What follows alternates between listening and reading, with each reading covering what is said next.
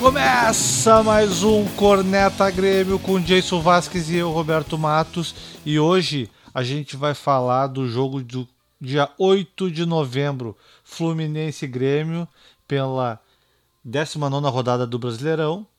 O Grêmio Jason, que já acumula cinco vitórias seguidas, oito jogos consecutivos sem derrotas. O que, que tu achou do jogo, Jason? É, foi um jogo, beleza, Roberto? Foi um jogo que deu, uh, deu uma certa esperança, né?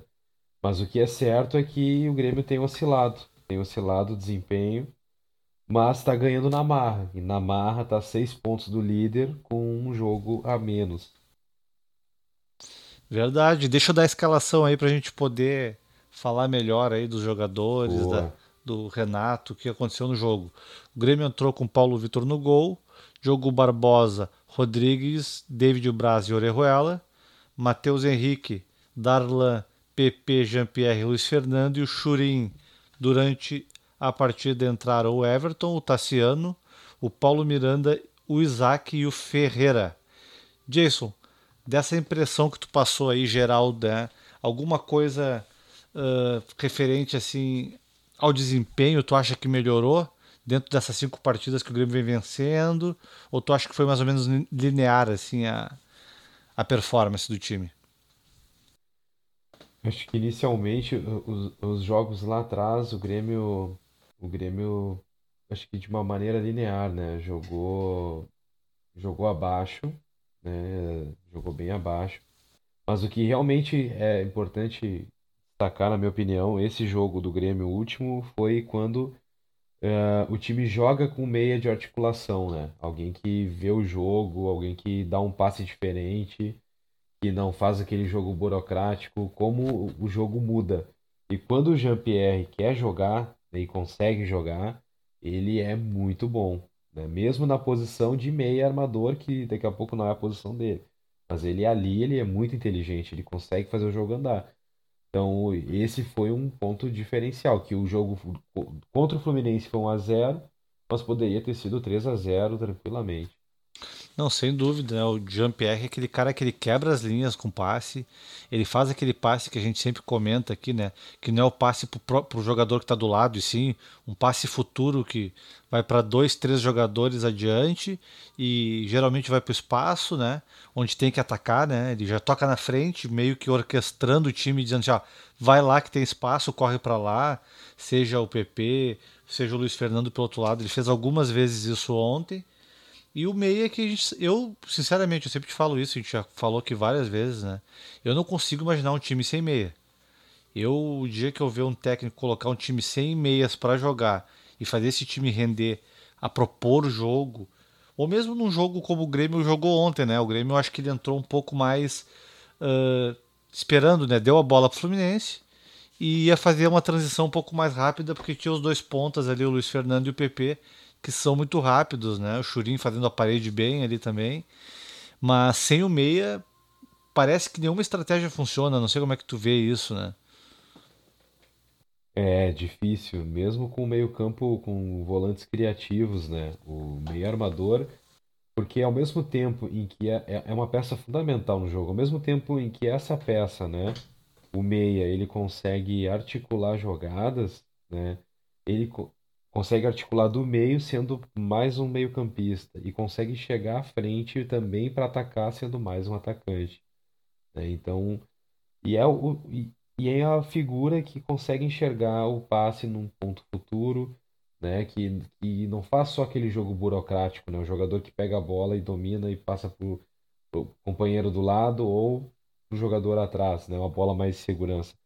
Não, é alguém que força o passe, é alguém que consegue encontrar alternativas. E essa figura do meio armador, eu também concordo contigo, na, não vejo futebol de qualidade sendo feito sem a figura do camisa 10. E tu falou agora um ponto que eu acho muito importante também, que é o timing, né? Uma vez o Tite comentou isso, né? Que para ele esse camisa 10 mais importante do que enxergar o jogo e talvez dar uma pifada aqui outra ali é esse cara que ele tem a capacidade de dar o timing do jogo, como fazia o Iniesta, né? Como fazia alguns jogadores uh, que a gente viu jogar aí, principalmente na seleção da Espanha, né? Que é o cara que ele cadencia o jogo quando tem que cadenciar, dá velocidade quando tem que dar. E ontem teve um momento do jogo que o Jean-Pierre fez isso. Ele pega a bola, todo mundo correndo, o caos em volta dele, ele para a bola e espera o momento certo para colocar a bola. Acho que foi no Luiz Fernando até, só que o Luiz Fernando entrou um pouquinho impedido. Mas tu vê que assim, além da criatividade, ele tem o time, né? Parece que ele congela o tempo ali e diz: Não, pera aí, eu vou esperar o tempo certo. Coisa que o Isaac já não consegue. O Isaac é o cara da jogada simples, né? É um cara muito bom, mas o Isaac, quando joga ali, o que, que ele faz? Ele pega a bola e rapidamente liga, rapidamente carrega ela. Conseguiu fazer algumas jogadas boas assim, mas essa coisa de dominar o tempo de jogo, né? Fazer o, o jogo mudar o tempo conforme a tua necessidade, isso é uma coisa que no Grêmio só o Jean-Pierre faz. Já tivemos o, o Douglas, que fazia isso muito bem, e tivemos o Luan. Né? Aquele cara que não, vou pisar na bola, o Maicon, né? Apesar de não ser um, é, o um meia. Arthur, o Arthur conseguia dar uma cadência interessante também, né? Ele. É assim, a gente compara muito ele com, com o Mateuzinho, né? São jogadores que também são, na minha opinião, são diferentes. Porque o Arthur, ele, ele tinha esse. A, a voltinha que ele dava com a bola no pé, né? O, o giro, né? O, o passe do lado. Mas ele também forçava a, a, os passes, também acelerava o jogo quando necessário. Tanto que em um dos grenais ele fez um gol, saindo cara a cara com o goleiro. Uma jogada também de domínio, de, de toque de bola, onde, né, onde tu toque, tu te apresenta, toque te apresenta, quando vê, tu tá na última linha recebendo a bola em direção ao goleiro. É. Então acho que o Arthur fazia um pouco isso também. É, é o que o Maicon faz, mas vindo de trás, né? O Maicon não é o meia central, até já foi testado ali quando o Grêmio no desespero não não tinha jogador, mas já deu para ver que de costa ele não funciona tão bem, né? Ele é um cara que tem que ver jogo diferente de trás. O Arthur, concordo contigo, não é? Comparam muito com o Matheus, mas o Matheus ele faz essa cadência, mas não é uma cadência. Uh, ele atrasa o jogo, ele parece que mais atrasa o jogo do que domina essa questão de controlar o tempo, cadenciar o jogo, né, Jason? Como a gente comentou agora, ontem o Jean-Pierre pegou uma bola esperou o tempo certo e fez todo o time como se fosse uma engrenagem, né? Entrar naquele tempo certo. Ele espera o time chegar para distribuir a bola. O Matheus Henrique não, ele segura porque às vezes parece que ele não sabe o que vai fazer com a bola, né? Ele pega, não tem alguém, ele vai segurando, segurando, segurando e daqui a pouco passa de lado para o mais próximo, né? E isso é uma coisa que até eu ia te comentar. Tu vem falando muito do Matheus e ontem eu percebi bastante isso. Do primeiro tempo, o Matheus tentou umas três bolas em profundidade e errou todas. Ele está tentando passes mais difíceis, o que é uma coisa legal, mas não tem acertado tanto, né? É, isso me chamou a atenção. Ele errou muitos passes, né? Muitos passes e, e a bola, muitas vezes em que ele devolvia, ele devolvia numa condição boa, né? Era nas costas, era meio no contrapé, meio. Acontece, né, cara? A gente sabe que ali no campo às vezes não encaixa, tem uma, uma bola que não vai, enfim mas ele, ele precisa, precisa refletir, alguém precisa orientar ele, né? No caso, a comissão técnica, é aquele momento em onde o coordenador técnico, né, que é o Marcelo Oliveira, o, tec, o próprio Renato, que é o técnico, o Alexandre Mendes lá, que é auxiliar, de sentar com o Mateuzinho ver o vídeo, ó, cara, aqui, ó, essa bola aqui, era o momento de acelerar, tu voltou. Então, assim, é, é, é essa, tentar mostrar a movimentação que o técnico quer, como né, distribuir essa bola no meio campo.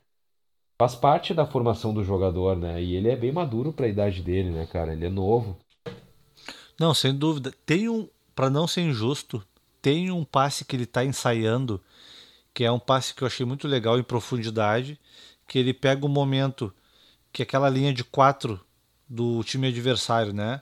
Tem o lateral e o zagueiro, ele passa no meio dos dois, quando ou Orejuela ou o Diogo Barbosa estão passando pela ponta, né? Aí ele passa no meio dos dois adversários ali, por dentro, e, e, o lateral sai por fora, já na linha de fundo sozinho com a bola.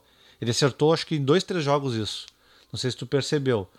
Só que eu percebi também que ele não está fazendo esse, essa jogada com os pontas. Que eu acho que seria muito mais útil fazer para o PP, por exemplo.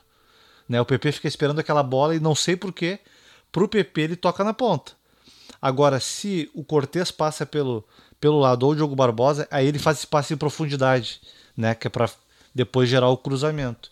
Eu acho que a hora que ele encaixar esses passes pro PP, né, e tá jogando mais para a esquerda, ou se ele tiver mais para direita, ele der esse passe no meio da, da zaga ali para vir o facão por trás dos pontas, aí o Grêmio vai começar a chegar no gol toda hora. É, eu não, não prestei atenção nesse passe aí. Não, não cheguei a observar. O que me chamou a atenção mesmo foi a sequência de passes errados, assim, né?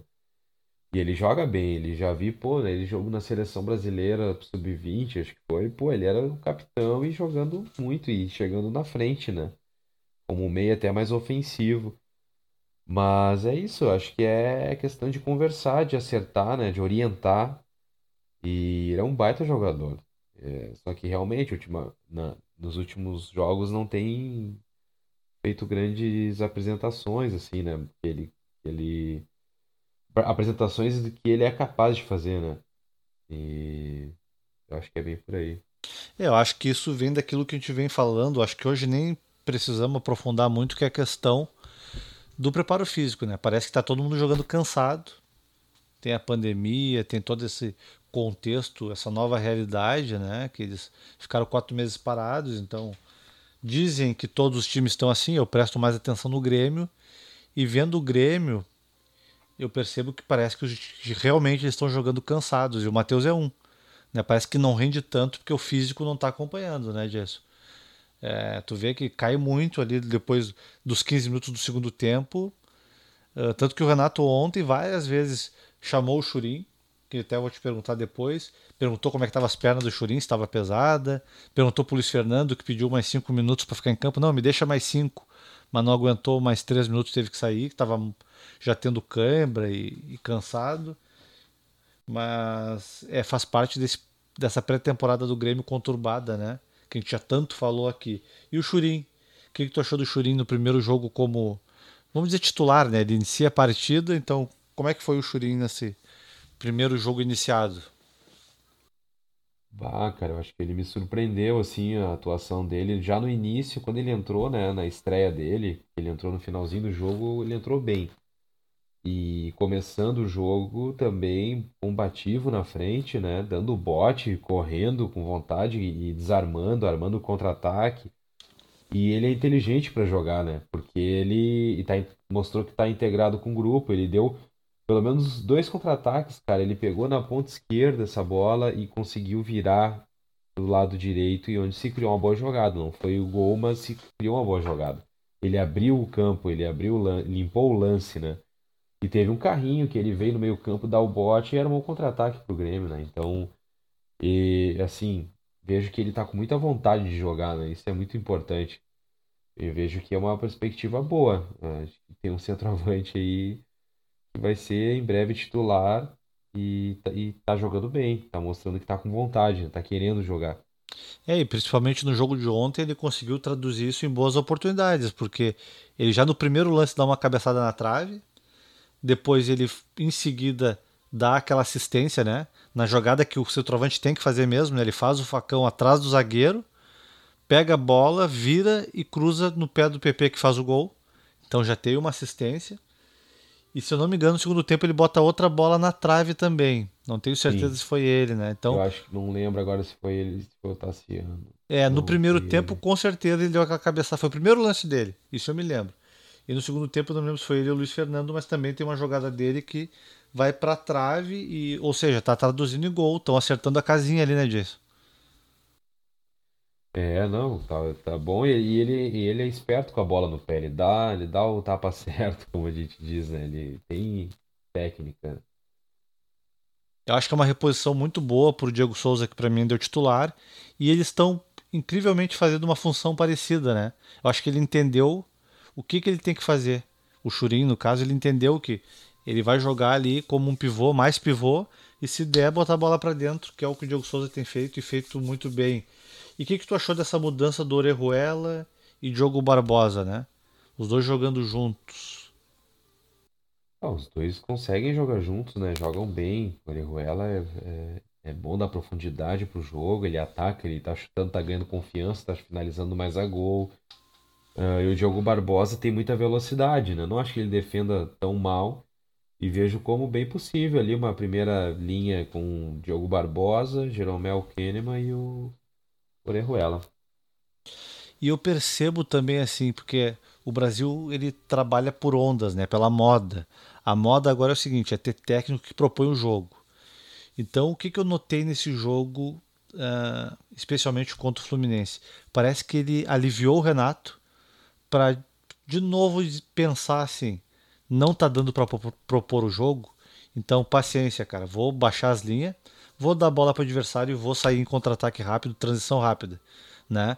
Porque ele estava muito naquela pressão assim, ah, o Renato de 2017, 2016 era o cara que propunha o jogo, fazia o futebol mais bonito do Brasil, e sem o meia ele não estava conseguindo.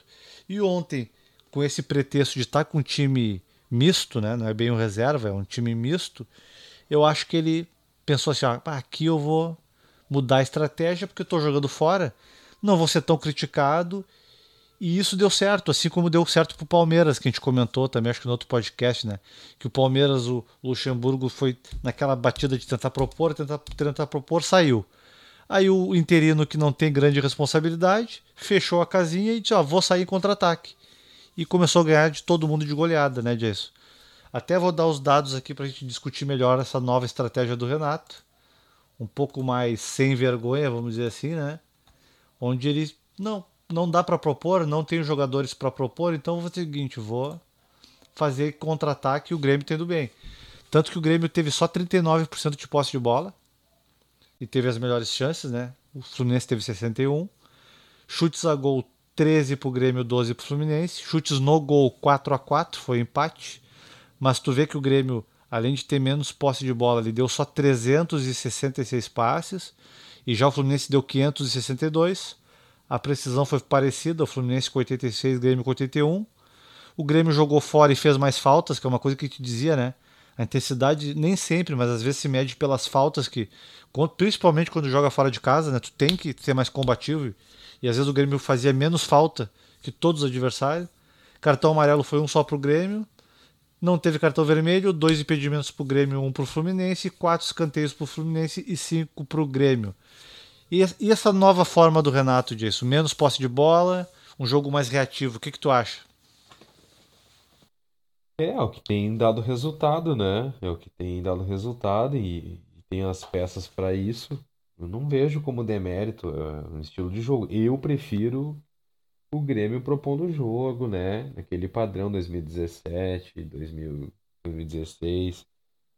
Mas, cara, a gente tem que ser também inteligente e ver que, bom, se daqui a pouco não é possível, é, vamos, vamos lá, porque o Flamengo, por exemplo, o Atlético Mineiro se armou para esperar o Flamengo e jogar no contra-ataque, né? Se armou.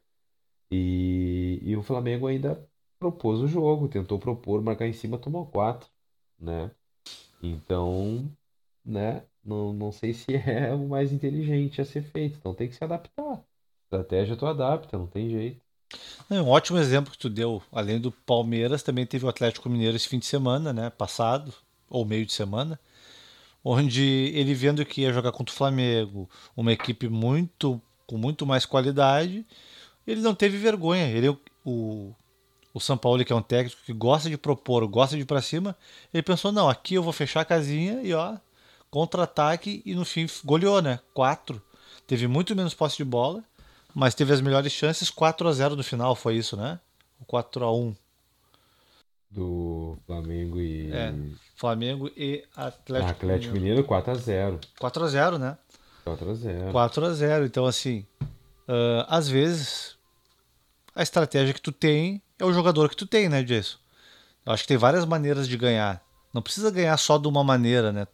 Tu pode jogar contra um time propondo mais jogo e contra um time e numa outra situação contra um time sei lá que é melhor que tem uma qualidade melhor ou tu tá com alguns desfalques como é o caso do Grêmio né que vive desfalcado é e até dentro do próprio jogo né tu pode começar Também. defendendo dando a bola e daqui a pouco tu faz ali 10 15 minutos de de pressão alta define o jogo também é uma outra uma outra estratégia né? É, exatamente, porque o Renato costumava fazer essa transição durante as partidas, né?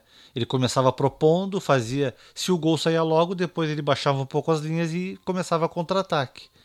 Mas agora, nesse jogo do Fluminense, me chamou a atenção que desde o início, né? Os dois times começaram ali com uma proposta muito cadenciada, né? Jogo lá e cá, mas não muito ofensivo, ninguém propondo muito. E logo o Renato baixou as linhas e começou a, a ir para os contra-ataques com o PP e Luiz Fernando.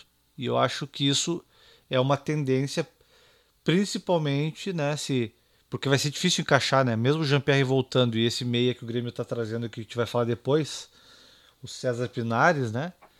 Uh, é muito difícil encaixar sem treino, né, Jason? Talvez a melhor estratégia seja essa mesmo. Jason, mais alguma coisa do jogo que você queira destacar do Fluminense e Grêmio? Ah, acho que é isso aí, destacamos tudo e acho que o último destaque é o PP, que é um baita jogador, né? Ah, o PP joga o fino da bola, né?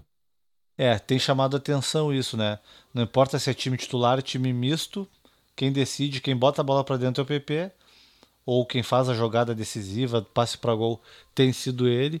E preocupa um pouco, né, Jason, a ideia de daqui a pouco não ter ele porque ele pode ir para a seleção ou não ter ele porque ele pode ter uma lesão, ou pode ter um terceiro cartão amarelo, né?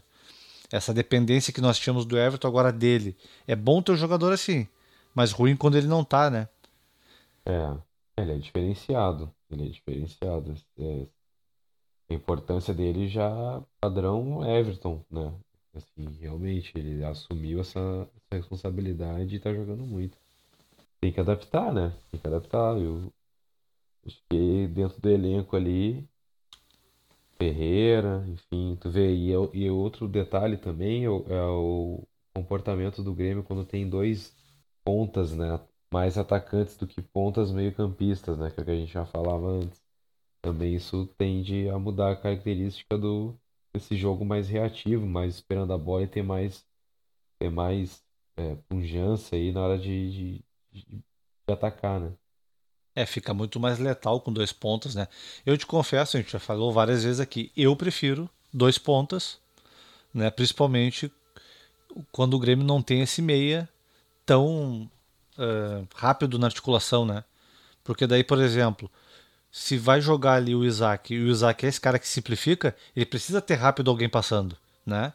Ele não diferente do Jean-Pierre que vai pegar a bola, vai pentear para um lado, vai pentear para o outro, vai esperar vai fazer o jogo acontecer conforme ele quer, e aí dá tempo do Alisson passar e ele tá, né, tocando pro Alisson. É diferente.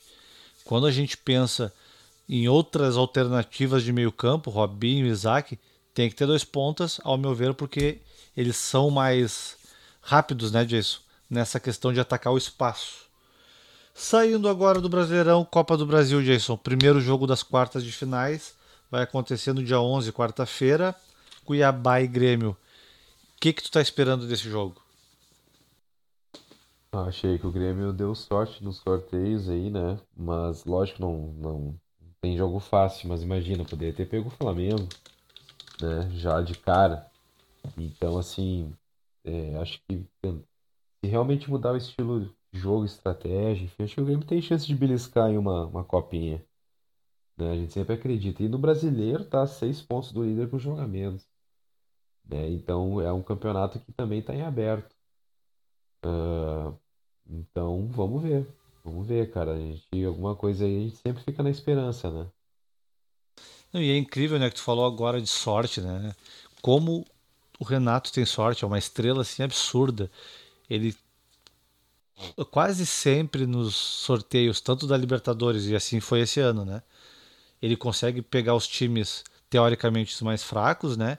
E agora, passando do Cuiabá, o que eu estava preocupado é que ele pegaria o vencedor de São Paulo e Flamengo.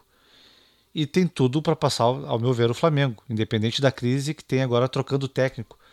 Mas até nisso o Renato tem sorte, porque agora o Flamengo está passando por uma crise porque está trocando técnico, né? Demitiu o Domenech e provavelmente está praticamente fechado com o Ceni. E aí é mais uma sorte para o Renato, né? Porque é diferente de pegar um técnico que está entrando, principalmente de mata-mata. É, cara, eu acho que ele tem realmente tem estrela, isso aí é inegável, né? Tem, tem estrela pra caramba, assim, deu sorte.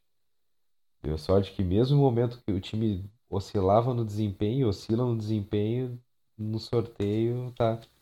Né, o Campeonato Brasileiro levando aos trancos e barrancos aí, pô, olha, já tá com. Tem quantas vitórias seguidas? São cinco, né? Não.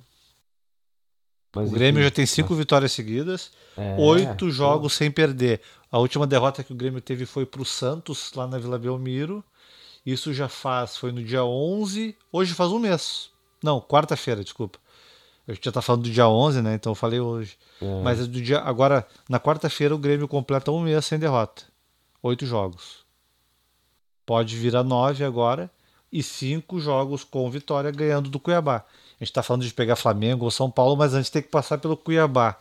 Tu acha que tem algum risco do Grêmio não passar pelo Cuiabá? Não, o risco sempre tem. O risco pode ser mínimo ou máximo, né? Mas eu vejo. É, o Cuiabá, vamos ver o comportamento do Cuiabá, se o Cuiabá vai vir para cima ou se vai tentar também esperar o jogo, né? Tem o fator campo. O risco tem, mas o Grêmio é mais time, né? O Grêmio é mais time, com todo respeito ao Cuiabá, mas o Grêmio é mais time, tem a, a responsabilidade de, de ganhar, é favorito, né? Mas o risco de perder sempre tem, o risco de, de cair fora, né? Mata-mata. É, o Cuiabá hoje ele é o terceiro colocado da Série B, mas está ali empatado com o América Mineiro, está praticamente. Dá para dizer que ele é o segundo, né, junto com o América Mineiro, porque é só pelos critérios que ele está em terceiro, com 36 pontos. Eu até gostei de uma comparação que fizeram quando o Grêmio foi enfrentar o Juventude, que ele, eles ligaram a tabela da Série A com a Série B e pegaram uma distância, né, como se fosse um, um campeonato só. E aí, se tu pensar assim, realmente Cuiabá e Juventude estão muito próximos do Grêmio, né? Porque o Grêmio hoje está em. Qual é a colocação do Grêmio? Já décimo colocado, se não me engano, né? E o Cuiabá é terceiro, então estaria ali algumas posições só de diferença. Se imaginarmos um brasileirão só, né? o Grêmio está em oitavo colocado, com 30 pontos. E o Cuiabá está logo abaixo aqui na Série B, em terceiro, né? Seria um dos candidatos a subir. Então é um candidato forte, sim, né? É um jogo complicado para o Grêmio que não pode descuidar. Principalmente quando a gente vê times grandes jogando contra times menores, né, de menor expressão e que dá uma relaxada, né, disso. Parece que vai resolver a qualquer momento o jogo. É, o Grêmio está em oitavo, com Isso. 30 pontos. 30 pontos. E o líder é o Internacional com 36 pontos. E o, jogo, o Grêmio tem um jogo a menos. Isso. Então, cara, poxa, é. Desses times, né? Que a gente vê que tem chance mesmo que favorito para ser campeão brasileiro é o Atlético, que só tem uma competição e tem um time muito bom, embora irregular muitas vezes. O Flamengo tem toda essa situação do técnico envolvida, mas tem um, um baita time. E só, cara. São os dois times que eu vejo assim. Os demais, o Grêmio tá, tá, tá na briga, entendeu? Sim.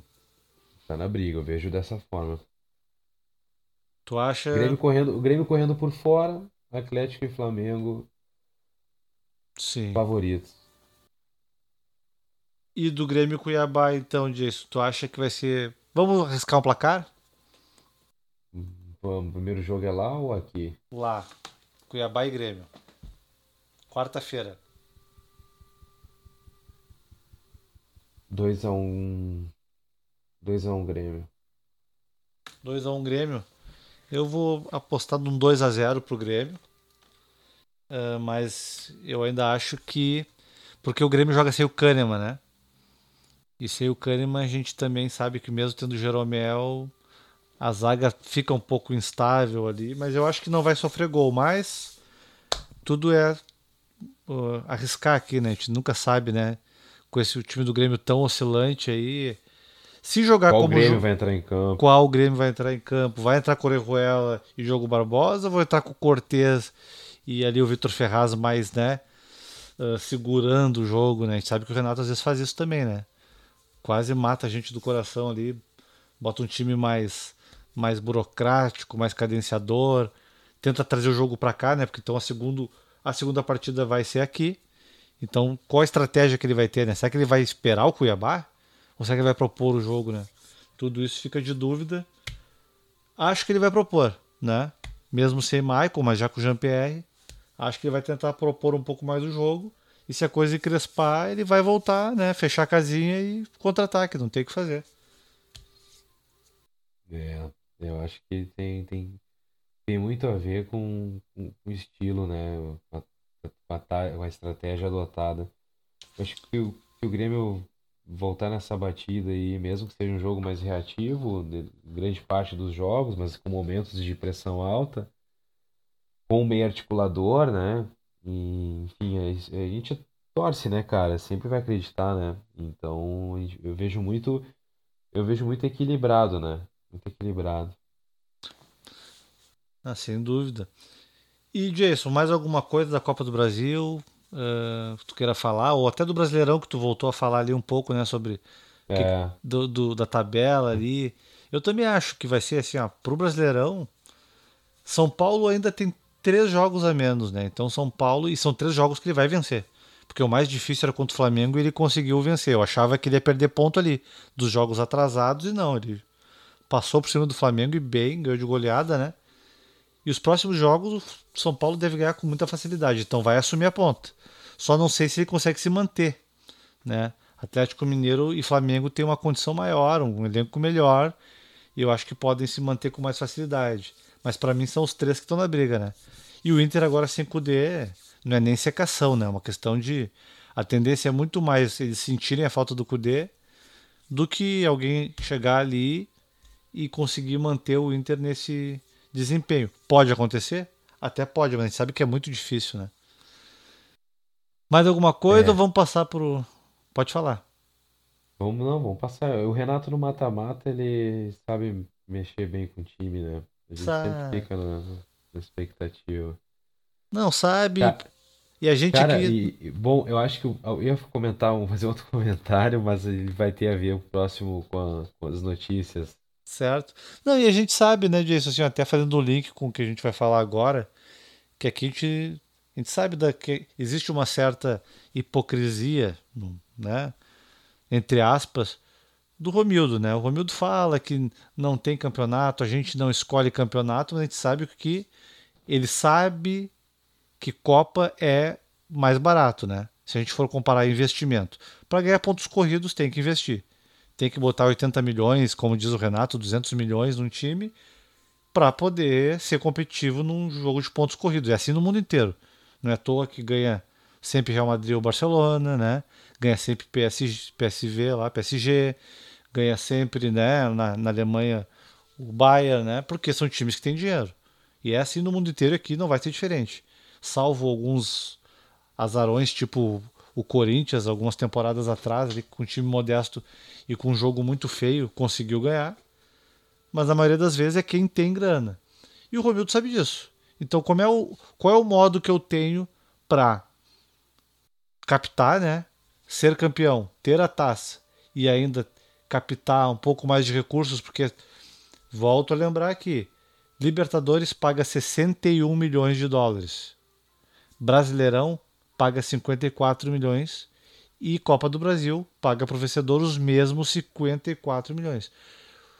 O que, que é mais fácil? O que, que é, é menos oneroso tu planejar para vencer a Copa do Brasil ou o Brasileirão? E tu vai receber a mesma coisa? Então, acho que o Romildo ele vai por esse caminho. Né? Ele é um cara que ele é gestor e financeiro muito bem, né? No Grêmio tem ido muito bem. Então, acho que esse é o pensamento dele. Não, É, eu vou investir sentido. 200 milhões para tentar ganhar o Brasileirão, se eu posso ganhar a Copa do Brasil e até uma Libertadores que é muito melhor e paga mais, com um time mais modesto, né? Então, a gente sabe que é mais ou menos por aí, mas pressão veio, né? Não só a gente, todo mundo está reclamando aí que não tinha contratação e o, e o Romildo se obrigou, mesmo com, né? Indo para uma coletiva e dizendo que não, já temos em casa, temos o Jean-Pierre, trouxe o César Pinares ali para revezar com o Jean-Pierre. Como é que tu enxerga essa contratação, Jason? Parece ser um bom jogador, cara. Sabe o jogo da, contra o Grêmio? O Vanderlei tomou um gol de cartãozinho. Aham. Então foi ele, cara. Ele fez o gol. O cara joga bem, é canhoto. Cartão de visita Sim. dele foi ali, né? É, o cartão de visita foi ele. Vai somar qualidade no time, com certeza.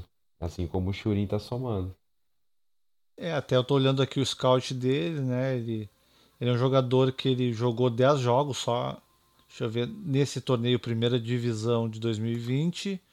Mais Seleção seis, chilena. seis jogos da Libertadores. Jogou dois jogos na Sul-Americana. Então ele jogou 10, 16, 18 jogos só esse ano. Na seleção não aparece aqui no Transfermarkt, então não sei. Né? Mas foram apenas 18 jogos. É uma realidade diferente aqui do Brasil, né? Tem mais jogo, mas também ele vai revezar com o Jean-Pierre, então não vejo Ou como até um jogar problema. junto, né? né? Ou jogar junto também, nada impede. Eu vejo dessa forma também, cara. Eu gostaria de ver esse 4-1-4-1 com 2-6, sabe? Gostaria mesmo de ver. Sei que vai, vai sobrar pra alguém, né? Tem que tirar o Darlan, ou tem que tirar o Matheus Henrique, ou tem que tirar. O Michael já tá fora mesmo, que tá lesionado. O Lucas Silva já, já entendo que ele é uma opção de banco, né, Jason? Então, Sim. eu também penso nisso. De repente jogar com dois meias ali, né? Recompondo um pouco mais na defesa. Vamos ver, vamos ver o que o Renato vai fazer. Então aqui diz que ele tem um valor de mercado de 800 mil euros. O Grêmio traz por empréstimo? Não, né? O Grêmio está contratando mesmo, né? Tá comprando ele. Eu Deve- acho que tá comprando, não tenho certeza. É, os valores não são divulgados ainda, né? Toda essa questão não está sendo divulgada aí de empréstimo ou contratação, mas deve estar. Se está pegando por empréstimo, vai ter preferência de compra depois, né? Com valor fixado. Então, mais ou menos esse valor, 800 mil euros. Tu acha que está valendo? É, ele é um bom jogador, cara. Acho, enfim, falar de valor é meio complicado. assim, né? 29 anos, 1,76m, meio campo Parece um ofensivo. jogador. É, É, vai agregar qualidade, com certeza. sem dúvida. E num time que só tem um meia e tá, quase sempre está no departamento médico, né, Jason? O que, que a gente vai dizer, né? Que venha e que vista a camisa e vamos tentar, né? Porque não sei se o Se Renato chegar, se chegar na vontade na gana do Diego Churin, tá, tá bem. tá bem, Churin também concordo, veio muito bem. E mais do que isso, para mim mostrou ser um cara inteligente, porque ele, ele chega ah, entendendo o que o técnico quer, entendendo como é que o time joga, como é que o centroavante titular hoje joga para ele tentar se adaptar, porque eu achei eu achei que ia ser uma, uma discrepância muito grande, né? Eu tava curioso para ver e eu, eu vi um cara muito parecido com o Diego Souza. Não sei se ele já é assim, não acompanhei muito a carreira dele, mas eu achei ele com futebol. Para mim é perfeito, né? Tu ter sempre dois Com mais jogadores, vitalidade, né? E com É. mais vitalidade. mais vitalidade e tu ter dois jogadores parecidos, né? Imagina se tivesse outro Jean-Pierre hoje, né? Quando o Grêmio tinha ali mesmo em uma fase o Luan e o Jean-Pierre, tu não perde qualidade, né? Tu consegue repor rapidamente ali. Perde um, coloca outro e o time segue, né, Jess? Então, para mim isso é, olha, é um ponto muito positivo o Churin. Espero que o Pinares também venha para somar, né, no mesmo nível ali, ou parecido com o Jean-Pierre, para que o Grêmio seja competitivo em todas as competições. Jason, mais alguma coisa? Não, Roberto, acho que a gente foi. Falamos sobre tudo, né? Falamos desde do pós-jogo, de possibilidades. Acho que foi bem. Foi tudo aí devidamente comentado e cornetado. É, e inclusive a gente arriscou o placar e nenhum de nós dois quis aplicar, eh, quis arriscar mais de dois gols, né? Isso já É. demonstra que a gente não tá tão confiante assim, porque é o Cuiabá, tudo bem que tá em terceiro da Série B, né? Tá bem disputado, mas se fosse aí 3, 4 anos atrás, né? Provavelmente a gente ia dizer 4 a 0 3 a 0 4x0, É, 3x0. é, mas é a nova realidade, né? Quem sabe não ganha um título assim, né, Joyce? Não adianta também estar jogando tão bem, um futebol tão bonito e não trazer títulos, né? Daqui a pouco numa dessa vem uma Copa do Brasil, pelo menos. E porque Libertadores a gente sabe que é mais difícil, tem River, tem Flamengo, mas nada é impossível. Jason, então, já que a gente já falou sobre tudo, abração, cara, obrigado. Até a Pô, próxima. valeu, Roberto. Valeu, abração, cara. Tamo junto. Então, concordou, não concordou, cornetagrêmio.gmail.com cornetagrêmio.gmail.com Valeu, abração! Feito.